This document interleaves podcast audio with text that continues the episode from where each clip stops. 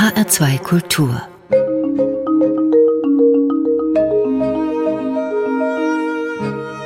Doppelkopf Heute mit Stefan Hübner und mit Susanne Feuzig. Sie ist Zoologieprofessorin an der Johannes Gutenberg Universität in Mainz und weltweit bekannt und engagiert als Ameisenforscherin. Warum ohne Ameisen nichts läuft in der Welt, was Ameisen mit Melkvieh, Pilzzucht und Sklaverei zu tun haben und wie man überhaupt Ameisenforscherin wird, darüber erzählt sie heute im HR2 Doppelkopf. Herzlich willkommen, Susanne Feuzig. Danke für die Einladung. Frau Feuzig, in Kontakt gekommen sind wir mit einem miteinander über ein Buch, das Sie geschrieben haben, und zwar zusammen mit dem Biophysiker Olaf Fritsche. Weltmacht auf sechs Beinen heißt dieses Buch. Untertitel Das verborgene Leben der Ameisen. Was macht denn diese kleinen Krabbler zur Weltmacht? Naja, einmal, dass sie überall sind. Das ist halt das Besondere. Ähm, Ameisen haben fast jeden Kontinent bis auf Antarktika erobert und die Anzahl an Ameisen übersteigt sicherlich der der Menschen auf diesem Planeten. Aber ich denke, die Besonderheit ist ihr Sozialleben. Sie leben wie wir Menschen in Gemeinschaften. Es gibt keine alleinlebende Ameise und diese Gemeinschaft hat sie auch stark gemacht. Und das ist eben natürlich für uns spannend zu beobachten, weil wir natürlich in ganz anderen Gemeinschaften leben, wie das die Ameisen tun. Und diese Unterschiede und Ähnlichkeiten sind das, was mich fasziniert. Und da werden wir heute im Laufe dieses HR2 Doppelkopfs auch etwas näher noch drauf eingehen. Ich bin jetzt aber am ersten Satz gleich hängen geblieben. Und zwar, dass es eben so wahnsinnig viele Ameisen auf der Erde gibt. Hat sich ein kluger Ameisenforscher schon einmal hingesetzt und mal überschlagen, wie viele Ameisen zum Beispiel auf so einem Quadratmeter Wiese vorkommen? Ja, es gibt da Abschätzungen, wobei die immer sehr schwierig sind. Aber wir können bei uns im Wald hier, ähm, auch in Hessen, in einem Quadratmeter ohne weiteres äh, bis zu acht, zehn Ameisen Ameisenkolonien finden. Also nicht Tiere, sondern wirklich ganze Kolonien, weil Ameisen können große Kolonien bilden und manche Arten bilden sehr kleine Kolonien. Da passt eine ganze Kolonie in eine Eichel. Und genau von der Art finden wir ganz viele bei uns in den Wäldern. Das heißt, eine Ameisenkolonie in einer Eichel. Wie viele Ameisen wohnen denn da gemeinschaftlich in der WG? Ähm, WG, ja, welche Familie bewohnt so eine Eichel? Weil in WGs sind es eigentlich nicht. Es ist ja immer die Königin, die Mutter mit ihren Arbeiterinnen. Und im Schnitt haben die dann nur so 30, 40 Tiere, kann bis zu 100 reinpassen. Die Tiere sind natürlich relativ klein dann. Diese Temnothorax-Ameisen, da ist eine Arbeiterin so zwei bis drei Millimeter groß. Und die Königin ist etwas größer. Die ist vielleicht vier, fünf Millimeter groß. Ähm, aber das Spannende an den Ameisen ist, dass diese kleinen Königinnen, die ich eben gerade beschrieben habe, die können 20 Jahre alt werden. Und das ist für ein Insekt unerhört und ein Teil, woran wir forschen. Auch darüber möchte ich mit Ihnen später noch etwas näher ins Gespräch kommen, Susanne Feuzig. Äh, wenn Sie jetzt von vier Millimeter großen, fünf Millimeter großen Ameisen sprechen und man hat auf der anderen Seite so eine große, so eine Waldameise vorm Auge, die ja dann doch ein bisschen mehr so aufs Zentimetermaß bringt, das zeigt ja auch schon, da ist allein größenmäßig eine immense Vielfalt bei den Ameisen. Wahrscheinlich fällt es Ihnen und Ihren Kolleginnen und Kollegen leichter zu sagen, wie viele Ameisenarten es in etwa auf der Welt gibt. In was für eine Dimension bewegen wir uns da? Ja, tatsächlich gibt es sehr viele Ameisenarten auf dem Planeten. Wir sind im Moment so bei 15.000, sage ich mal. Und es werden aber jährlich neue Arten beschrieben. Die Diversität ist in den Tropen am höchsten. Bei uns jetzt so in, ähm, in Mitteleuropa haben wir so ungefähr 150 Arten. Das sind zum Beispiel unsere einheimischen Bienenarten viel artenreicher. Da haben wir über 500 Arten. Aber natürlich haben wir mehr Individuen an den Ameisen. Ähm, und die kleinste ist vielleicht so ein Millimeter lang. Und die größte, ähm, da gibt's welche, die können bis zu drei Zentimeter lang werden, zumindest die Königin. Das ist so das Größte. Aber wie gesagt, das Besondere ist tatsächlich nicht die Individualgröße, sondern die Koloniegröße. Und die kann gerade bei Treiberameisen schon mehrere Millionen Tiere umfassen oder eben auch nur 30 Tiere. Das kommt immer an, welche Nische jede Art praktisch eingenommen hat und welchen Lebenswandel sie treibt. Und bei den Treiberameisen, die Sie gerade ansprachen, da sind wir ja im Prinzip ja auch schon in etwas wärmeren Gefilden, wo die bevorzugt vorkommen. Sie erwähnten es eben schon, bis auf Antarktika gibt es die eigentlich überall, die Ameisen. Und wahrscheinlich finden die sich demzufolge auch in so gut wie allen Lebensräumen. Genau, es gibt also wirklich Ameisen, die in Wüsten leben und sich da orientieren, in Salzpfannen sogar. Es gibt ganz viele Arten in den tropischen Regenwäldern, in den Savannen. Ja, ja, es gibt Ameisen, die bei uns, was weiß ich, bis ans Weiße Meer hochgehen. Da haben sie wirklich alle Lebensräume erobert und zeigen eben auch extrem unterschiedliche, diverse Lebensweisen. Also es gibt eben Ameisen, ähm, die senden einzelne Tiere aus auf Nahrungssuche, die dann zurückfinden zum Nest, indem sie wirklich Winkelnavigation machen und das polarisierte Licht zur Orientierung verwenden. Es gibt andere Ameisen wie die Treiberameisen, die millionenfach da über die tropischen Savannen zum Beispiel oder Regenwälder marschieren. Ähm, und die müssen immer weiterziehen, die sind nomadisch, weil sie so hohen Nahrungsbedarf haben, dass die einfach an einem Ort gar nicht bleiben könnten, sonst würden sie praktisch die Gegend kahl fressen. Es gibt Ameisen, die züchten Pilze in Südamerika.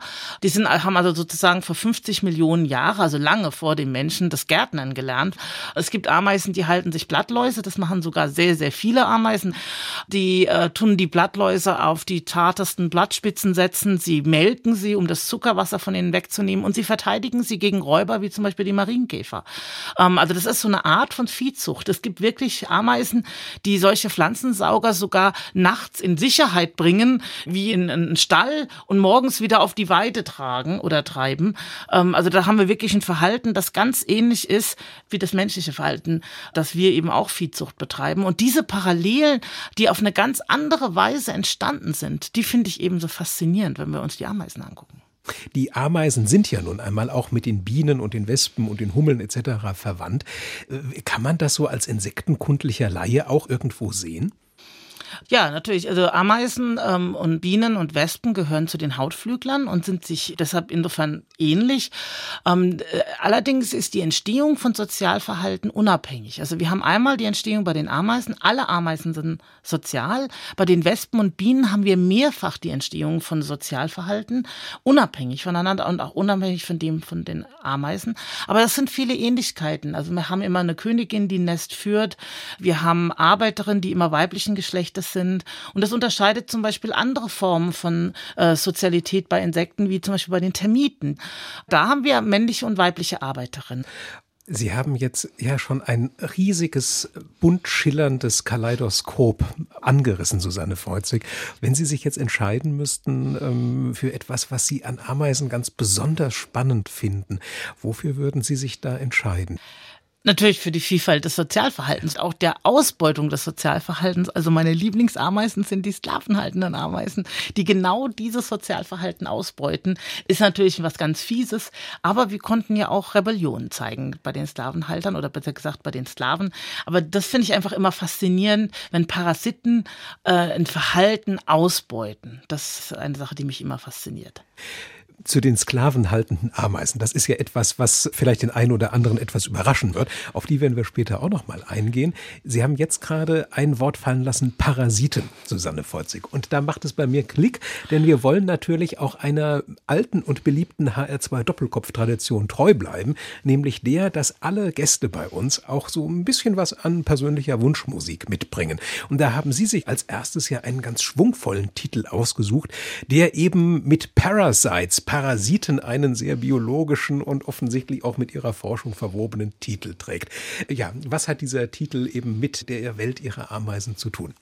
Parasiten sind Lebewesen, die andere ausbeuten, ohne sie normalerweise umzubringen. Und sie können eben auch das Verhalten ihrer Wirte, also der Opfer eigentlich, verändern. Und ich finde einfach Parasiten faszinierend, weil sie einerseits häufig sehr reduziert sind. Sie verlieren viele Fähigkeiten.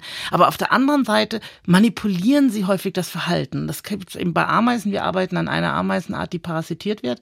Und äh, da nicht nur das Verhalten sich verändert, sondern auch die Lebenserwartung. Und äh, wie so Parasiten so die Puppenspieler im Hintergrund sein können, finde ich faszinierend. Und darüber handelt halt eben auch dieses Lied, was sich sowohl von der Art, wie es äh, ähm, so leicht ironisch darauf eingeht, als auch von der Musik einfach faszinierend findet. Und es kommt von Daniel Kahn and the Painted Birds, Parasites. Nature has a way of really touching you inside. It's a lesson everyone must learn. It ain't no use to try to run away or try to hide. Everyone must finally take a turn. You may be a person who believes it is your right to be free and independent to the core. But once you learn the ways of these exotic parasites, you'll see that independence is a bore. Toxoplasma gondii is a microscopic bug who carries all its genius in its genes. It may be on your fingers or the fibers of your rug, but to this bug there's more than it may seem. When toxoplasma gets inside the system of a mouse, it doesn't make him feel that he's unwell. It gives the mouse the energy to run around the house and not detect the prowling feline smell. In fact, it makes the mouse become attracted to the cat. He doesn't show a single sign of fright. For Toxoplasma seems to know precisely where it's at. It is a very cunning parasite. The cat then turns the mouse into a ghost. And Toxoplasma joins its natural host, the cat. Now you are living as a parasite. Ain't it easy living as a parasite? You can make a living off another's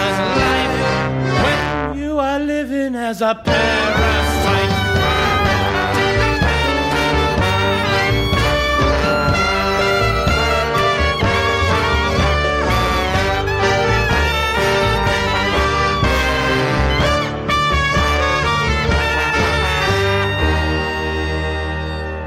The lancet liver fluke lives in the liver of a cow and lays its eggs inside the cow's manure.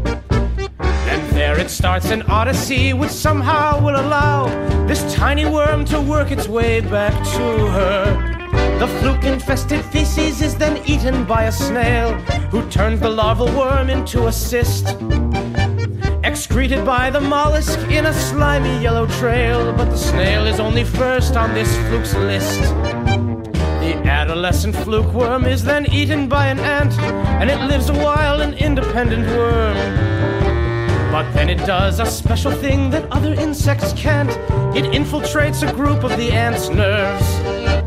The ant then spends its daily life as normal as before, working in the colony all day. But every night, the parasite residing at its core manipulates it in the strangest ways. By the moon, the ant will climb the tallest blade of grass and sink its mandibles into the tip. And there he will be paralyzed until the night has passed, when back into the colony he'll slip.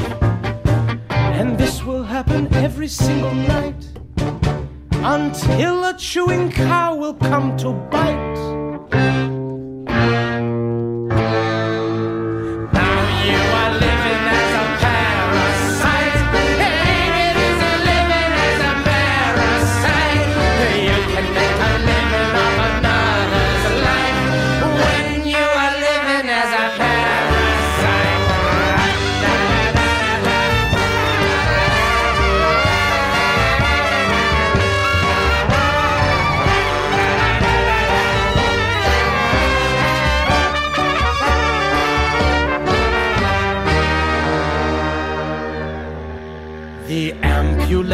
Compressor or the emerald cockroach wasp is famous for her reproductive ways.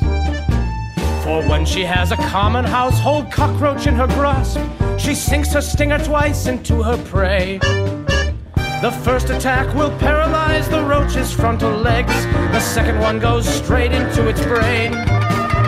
For if the wasp's to have a nesting place to lay her eggs, the roach mustn't respond to any pain. Doesn't kill the roach, but incapacitates the nerves that tell his body to retreat. And since the wasp has killed the roach's instinct to escape, she takes a roach antenna as a leash. She leads it to her burrow and she climbs upon the roach and lays an egg upon its abdomen. The larva chews its way into its docile captive host and feasts upon the organs there within. The roach will stay alive another week until the worm can spin its own cocoon and climb inside. And in about a month, the larval worm has finally turned into a wasp who leaves its host and flies. And so the natural cycle is complete. So who says reproduction isn't sweet?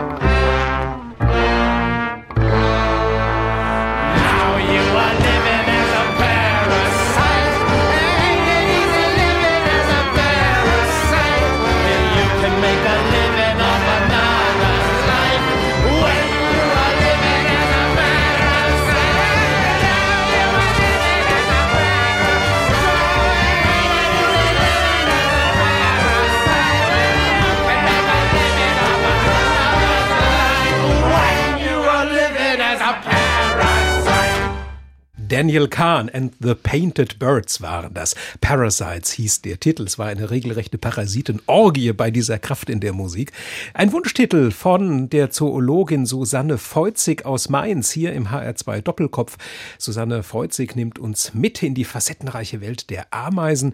Mein Name ist Stefan Hübner und wir sind ja zu Daniel Kahn über den Weg gekommen, dass Ameisen von Parasiten auch befallen werden und diese Parasiten stellen mit den Ameisen dann etwas an. Was für Parasiten gehen denn auf die Ameisen? Man denkt bei uns vielleicht an Milben, man denkt vielleicht an Bandwürmer. Wer plagt denn die gemeine Ameise? Beides tatsächlich. Milben und Bandwürmer kommen da auch vor, aber auch Bakterien, einzellige Pilze, es sind Viren auch. Ähm, wir arbeiten selber an einer Infektion mit dem Bandwurm von Ameisen und das Spannende daran ist, dass diese Ameisen dann länger leben, wenn sie infiziert sind, statt äh, dass sie normalerweise, wenn man einen Parasit hat, hat man ja eher eine Beeinträchtigung der Fitness statt eine Steigerung. Und wir haben das über mehrere Jahre verfolgt und die Lebenserwartung war tatsächlich so hoch wie die von Königinnen und die können bei der Art 20 Jahre alt werden, während normale Arbeiterinnen nach ein, zwei Jahren verstorben sind. Und natürlich fragen wir uns einmal, warum, warum macht das der Parasit? Und zweitens, wie macht ja. er das, weil wie würden wir ja gerne mal wissen, weil so anders sind ja unsere Gene als die von Ameisen auch nicht. Das sind viele Gene tatsächlich ähnlich. Ähm, erstmal warum? Die Ameise sind der Zwischenwirt und der Endwirt ist der Vogel. Das heißt, damit der Parasit sich letztendlich richtig fortpflanzen kann, muss er gegen Ende in den Specht kommen. Und die Specht muss die Ameise fressen. Und wenn die Ameise länger lebt und dann irgendwann der Specht daherkommt und die Eichel, wo diese Ameisen drin leben, aufpickt, dann ist der Lebenszyklus für den Parasit geschlossen. Also der Parasit möchte, dass der Specht irgendwann mal kommt. Und dann ist es natürlich besser, wenn die Ameise länger lebt, weil dann ist die Wahrscheinlichkeit, dass irgendwann diese Ameise gefressen wird, natürlich erhöht. Das ist also erstmal die Frage, warum. Dann ist die Frage, wie. Hm, also wir finden, äh, dass einmal die infizierten Tiere viel besser versorgt werden, sogar besser als die Königin. Und diese bessere Versorgung kann ihr vielleicht erlauben, mehr auch Reparaturmechanismen mit dem Körper anzustoßen. Das zweite ist, wir finden, dass die Genaktivität deutlich verändert ist.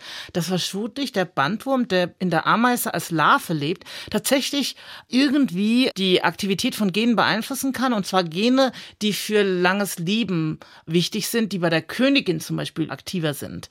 Ähm, das zweite ist, der Parasit gibt tatsächlich direkt Proteine in die Ameise an. Und diese Proteine haben zum Teil antioxidative Funktion. Das heißt, die fangen freie Radikale ab. Man kennt das vielleicht von diesen Hautkrebs, die die Zellalterung durch Oxidation verhindern. Genau das macht der Bandwurm. Da gibt also der Ameise sozusagen sozusagen eine, eine Verjüngerungskur. Und in der Tat bleiben diese infizierten Arbeiterinnen in einem Zustand, der sonst immer nur junge Tiere zeigen. Ähm, und das sind wir dabei natürlich auch näher zu analysieren. Aber generell, es gibt viele dieser Parasiten, die als Zwischenwirt einen Wirt befallen, die dann das Verhalten auch verändern. Also es gibt äh, zum Beispiel der kleine Leberegel führt seine Ameisen dazu, dass die nicht abends ins Nest gehen, sondern auf den Grashalm hochklettern und sich da festbeißen, damit sie von der Kuh gefressen werden.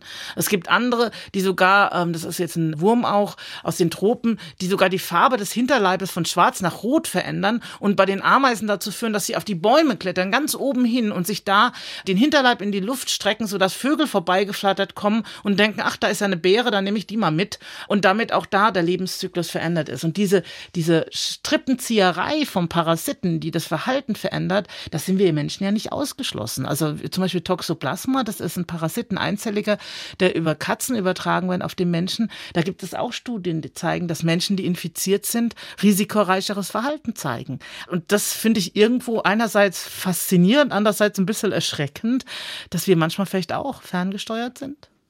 Wenn Sie da jetzt schon einmal dran sind an diesen Langlebigkeitsgeheimnissen der Ameisen, ist es Ihnen da auch schon gelegentlich mal vorgekommen, dass aus der Industrie jemand bei Ihnen äh, anklopft und sagte, wenn Sie da mal was raushaben, Frau Freuzig, lassen Sie uns daran teilhaben?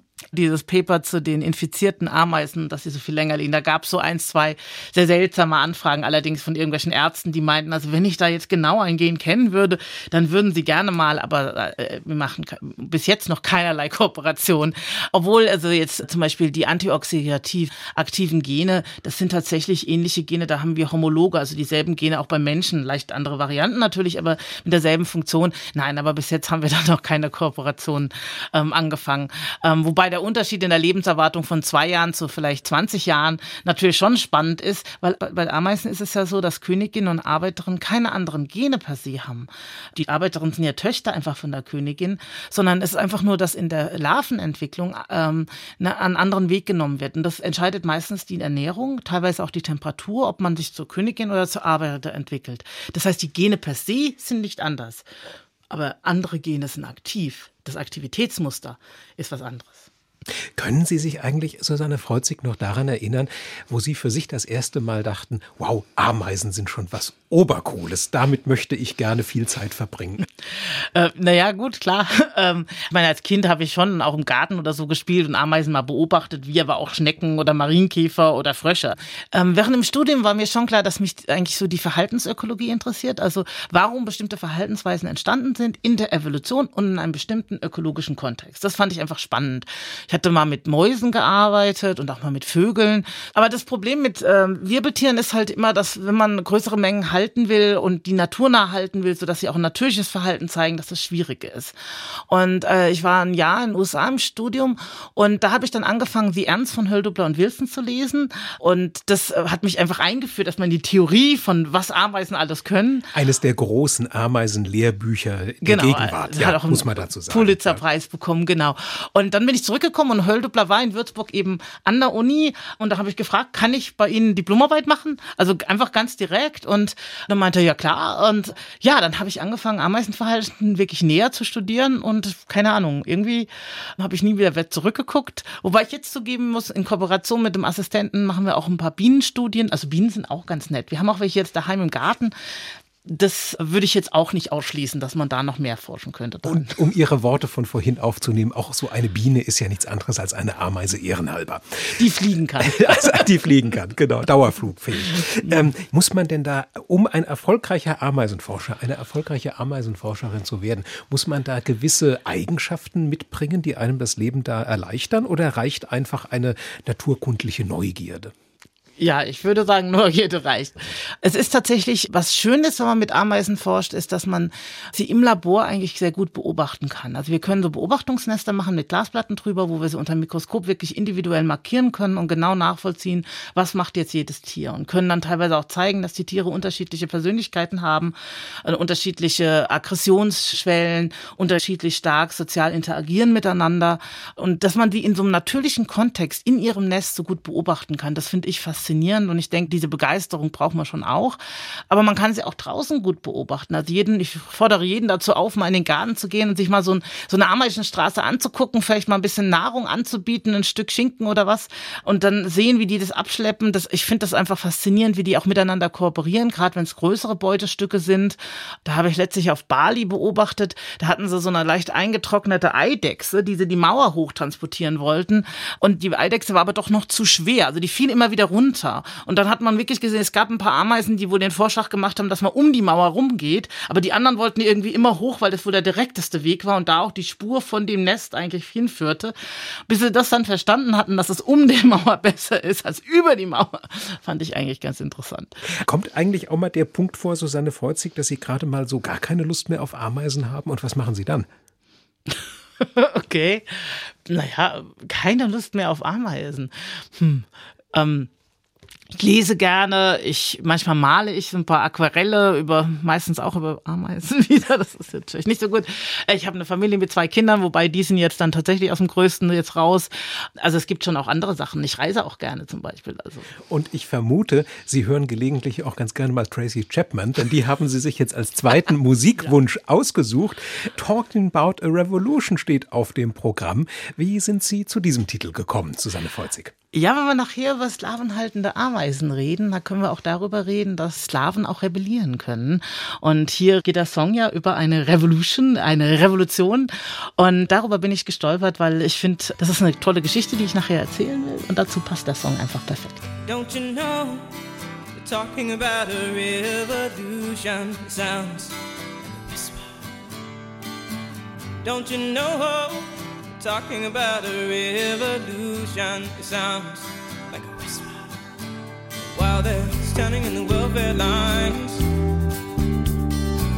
crying at the doorsteps of those armies of salvation, wasting time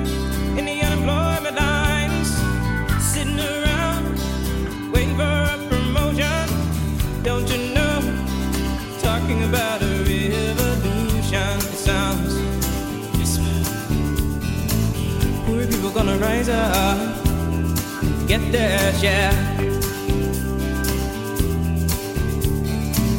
Poor people gonna rise up and take what's theirs. Don't you know you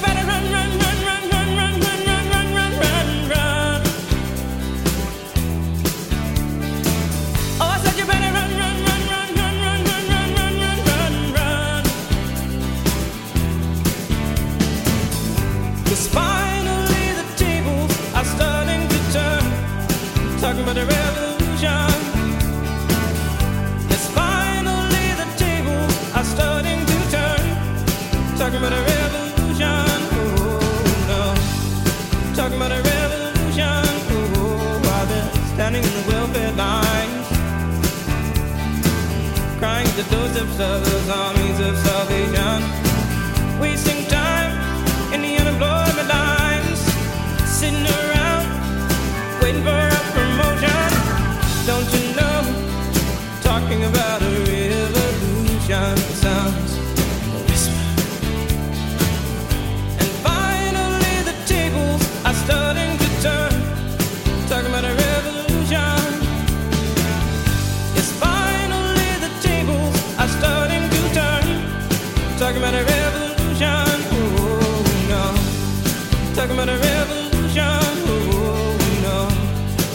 but it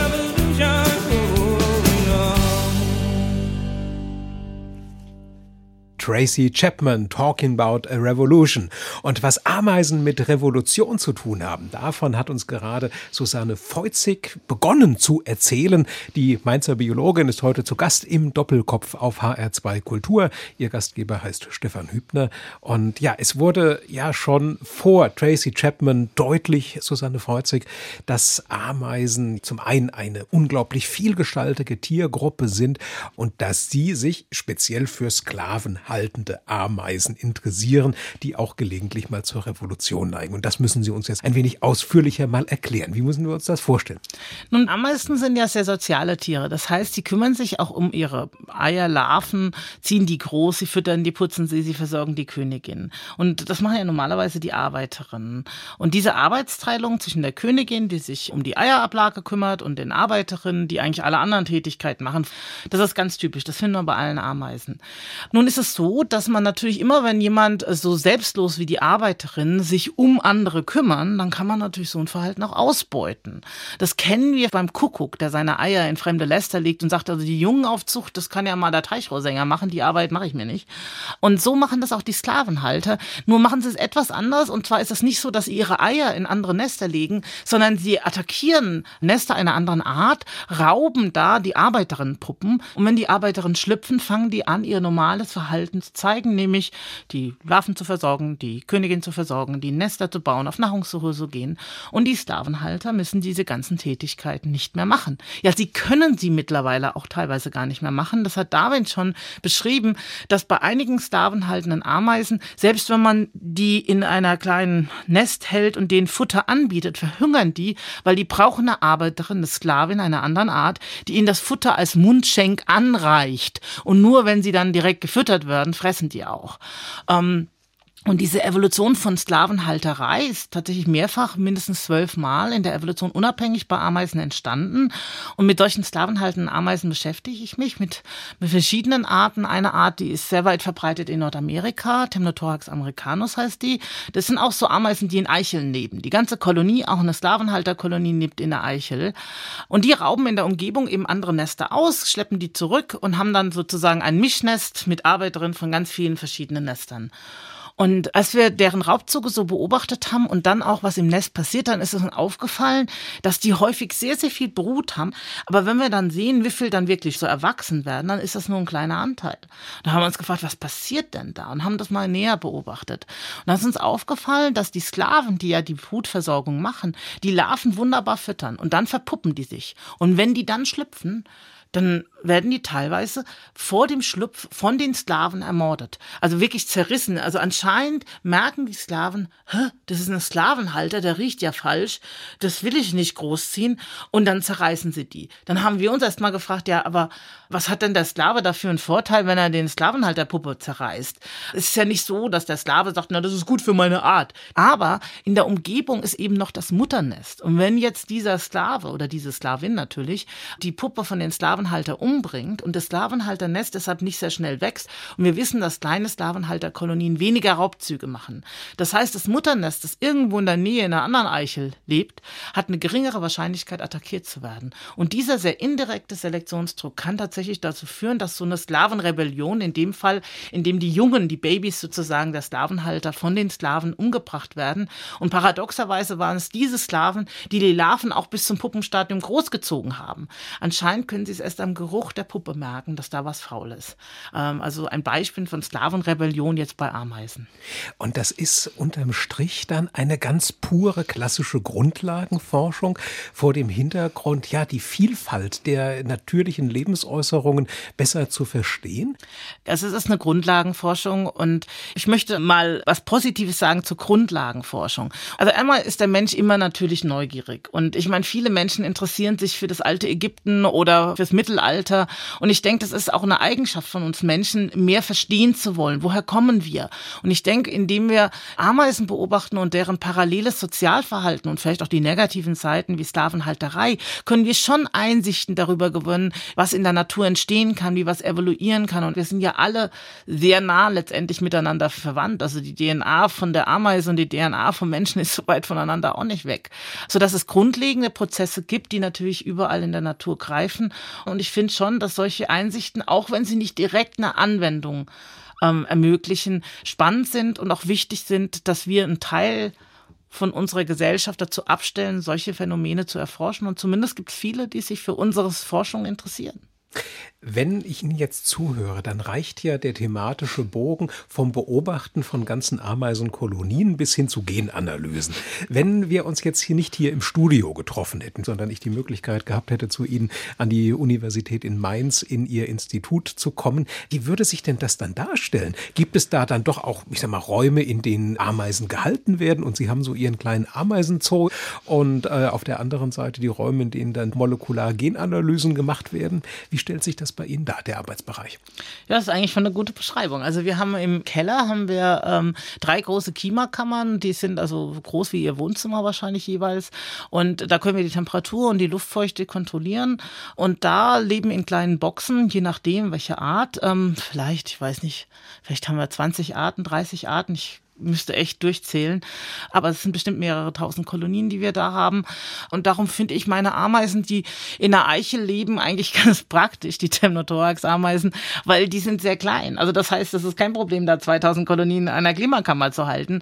Ähm, und dann natürlich haben wir ein genetisches Labor. Ähm, dann haben wir ein großes Chemielabor. Ameisen kommunizieren ja hauptsächlich chemisch. Sie haben bis zu 70 verschiedene Drüsen und natürlich auch ein sehr komplexes chemisches Profil auf der Cuticula, aus der Hautoberfläche, das so aus so 30 oder 40 Substanzen besteht.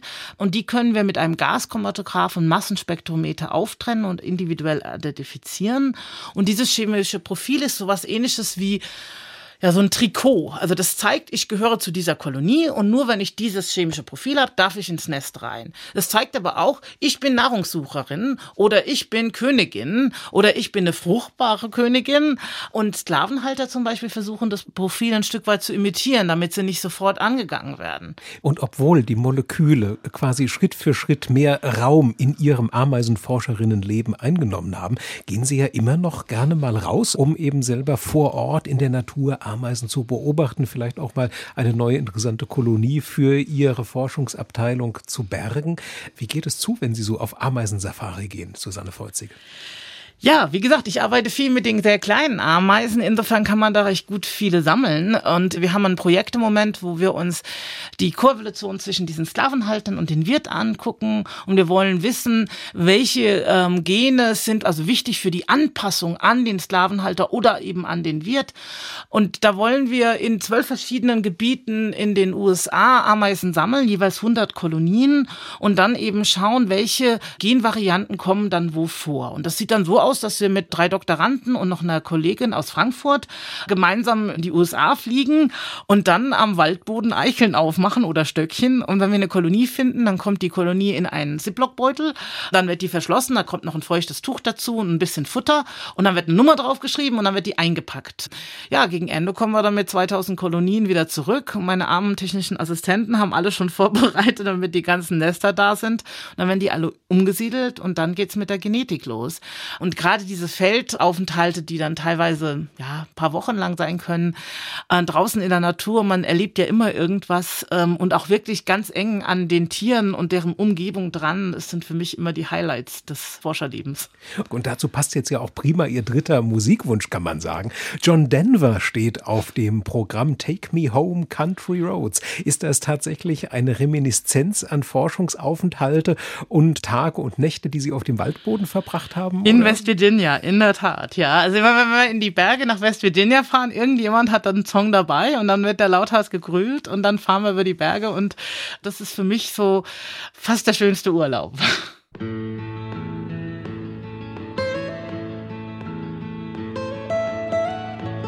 almost heaven. West Virginia, Blue Ridge Mountains, Shenandoah River. Life is old there, older than the trees, younger than the mountains, growing like a breeze. Country roads, take me home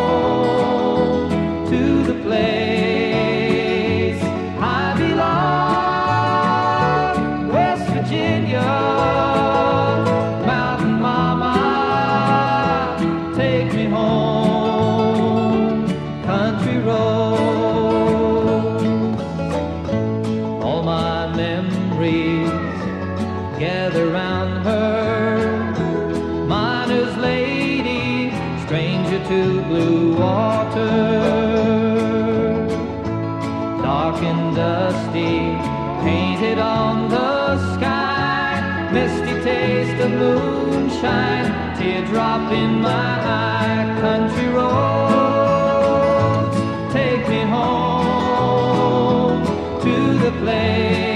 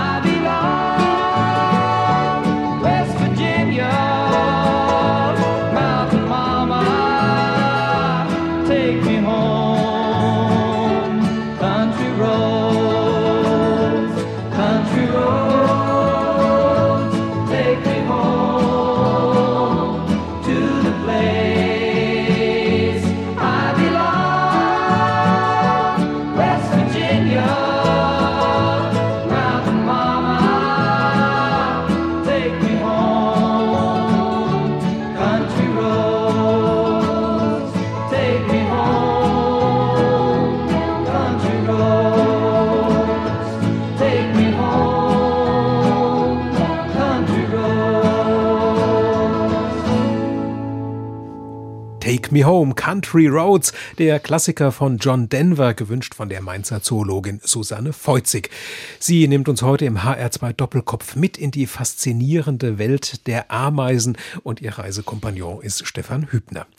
Mit Ameisen, Susanne Freuzig, da verbindet der Laie ja jetzt doch meistens eben diese sehr großen Kolonien mit einer Königin und mit vielen, sehr salopp gesagt, Untertanen. Und dahinter verbergen sich ja ganz ausgeklügelte Sozialstrukturen. Nicht umsonst nennt man die Ameisen ja auch soziale Insekten. Aber gibt es irgendwie eine Faustregel, über die man sich merken kann, wie so das Sozialleben in so einer großen Ameisenkolonie funktioniert? Naja, also ich würde sagen, wir haben Arbeitsteilung, das ist ganz wichtig. Und das Zweite ist, es ist sehr selbstorganisiert. Das sind so zwei Stichwörter, die ich als erstes nennen würde. Also Arbeitsteilung, also nicht jedes Tier macht dasselbe. Das heißt, wenn wir in so einem Ameisenhügel gucken, dann sehen die ja erstmal alle gleich aus, für uns zumindest. Für die Ameisen vielleicht nicht, die die eher chemisch wahrnehmen.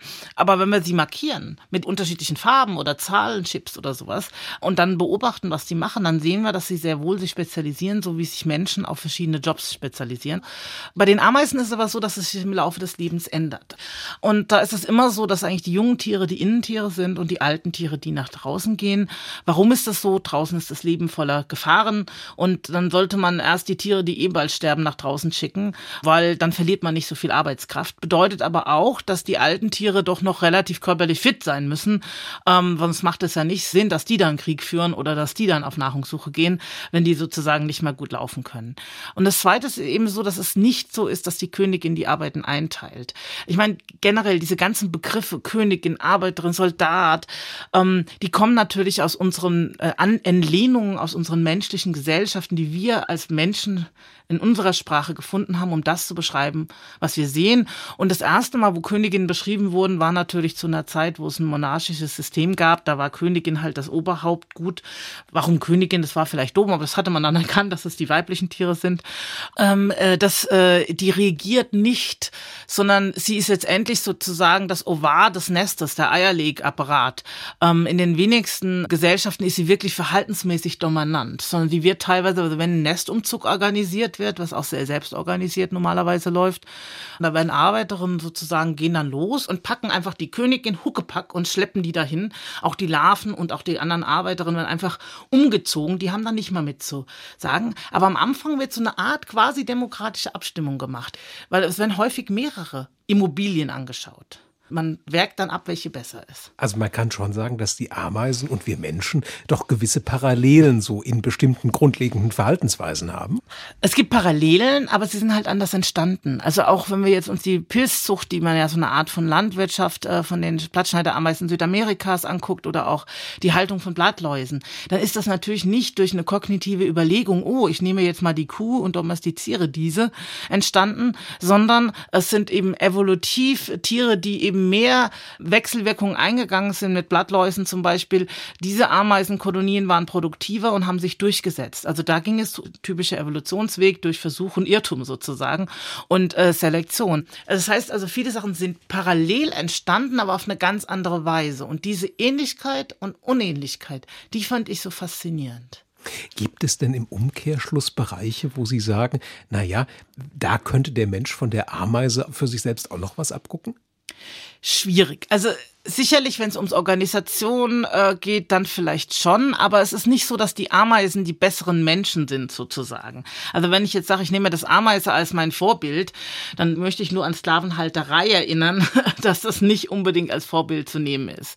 Wenn man aber überlegt, wie zum Beispiel Mechanismen in einer Gruppe funktionieren, wo verschiedene Arbeiten da sind, da habe ich zum Beispiel in meiner Arbeitsgruppe auch festgestellt, dass es häufig vorteilhaft ist, wenn man nicht genau feste Regeln festsetzt, sondern dann eine Dynamigkeit, wenn die Leute selber dann anfangen zu merken, okay, da fehlt jetzt gerade was, da muss was gemacht werden. Und wenn das selbst organisiert läuft, wenn das optimal läuft auf die Weise, finde ich, ist es oft effizienter, als wenn da wirklich einer das alles bis ins Letzte plant und praktisch überreguliert. Also von dem, wie was organisiert wird oder auch wie Navigation Ameisen teilweise betreiben können, dann finde ich das schon faszinierend, welche kognitiven Fähigkeiten einerseits da sind und wie koordiniert sie so ein Sozialstaat organisieren können. Jetzt haben Sie schon so viel Spannendes über die Ameisen erzählt, Susanne Feuzig.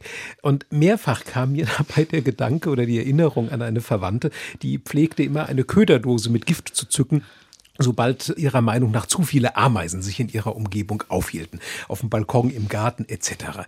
Haben Sie eigentlich eine Erklärung, warum so viele Menschen eine so unglaublich spannende Tiergruppe, und wir haben ja heute in diesem HR2 Doppelkopf wirklich nur mal an der Oberfläche gekratzt, warum so viele Menschen so eine spannende Tiergruppe oft auch so lästig finden? Das haben die doch gar nicht verdient. Ich kann es nicht ganz nachvollziehen, muss ich ganz ehrlich sagen. Bei mir gibt's keine Köder.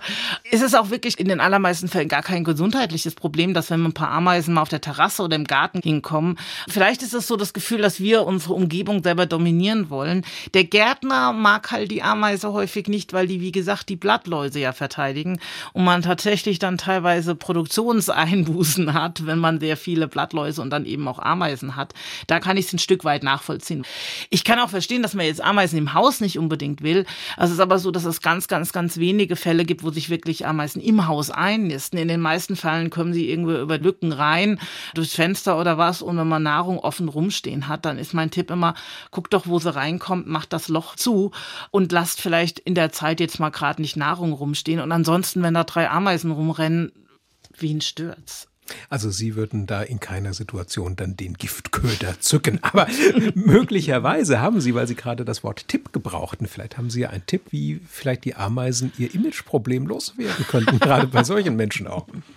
Ich würde einfach sagen, sich mal hinsetzen und beobachten. Sich mal wirklich von der Ameisenstraße setzen und auf der Terrasse einfach mal schauen, was die tun.